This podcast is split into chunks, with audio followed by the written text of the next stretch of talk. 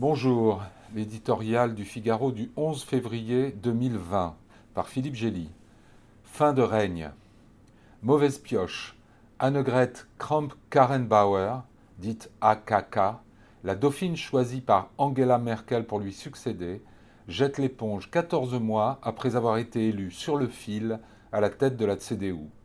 Elle n'est jamais parvenue à asseoir son autorité sur des chrétiens démocrates profondément divisés entre le courant social de la chancelière, qui a ancré son parti au centre, et une aile conservatrice qui lui reproche d'avoir ainsi ouvert l'espace à l'extrême droite. En Thuringe, la semaine dernière, l'alternative pour l'Allemagne, AFD, lui a donné le baiser de la mort en brisant le cordon sanitaire qui interdit à la CDU toute alliance avec les extrêmes, de gauche comme de droite. Tirant la leçon de ce fiasco, la démission de AKK plonge le pays dans une crise de succession qui a tout d'une crise de régime. Après plus de 14 ans de pouvoir, Angela Merkel vérifie une loi des reins déjà subie par Konrad Adenauer et Helmut Kohl.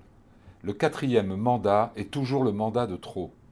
Fatiguée, passive et sans idées nouvelles, la chancelière navigue à vue sur une scène politique de plus en plus morcelée, sous les nuages d'une économie qui patine l'élection du prochain patron de la CDU, annoncée pour l'été, scellera son héritage.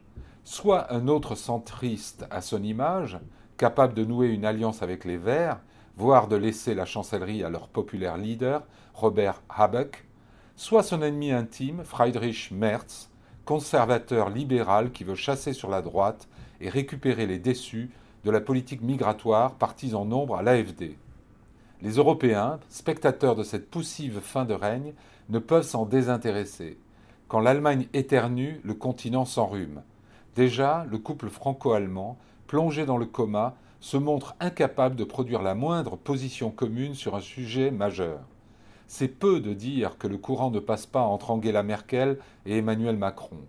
Manifestement pressé de tourner la page, il mise sur les Verts outre-Rhin pour soutenir ses ambitions européennes et, comme en France, faire barrage à une extrême droite de plus en plus décomplexée.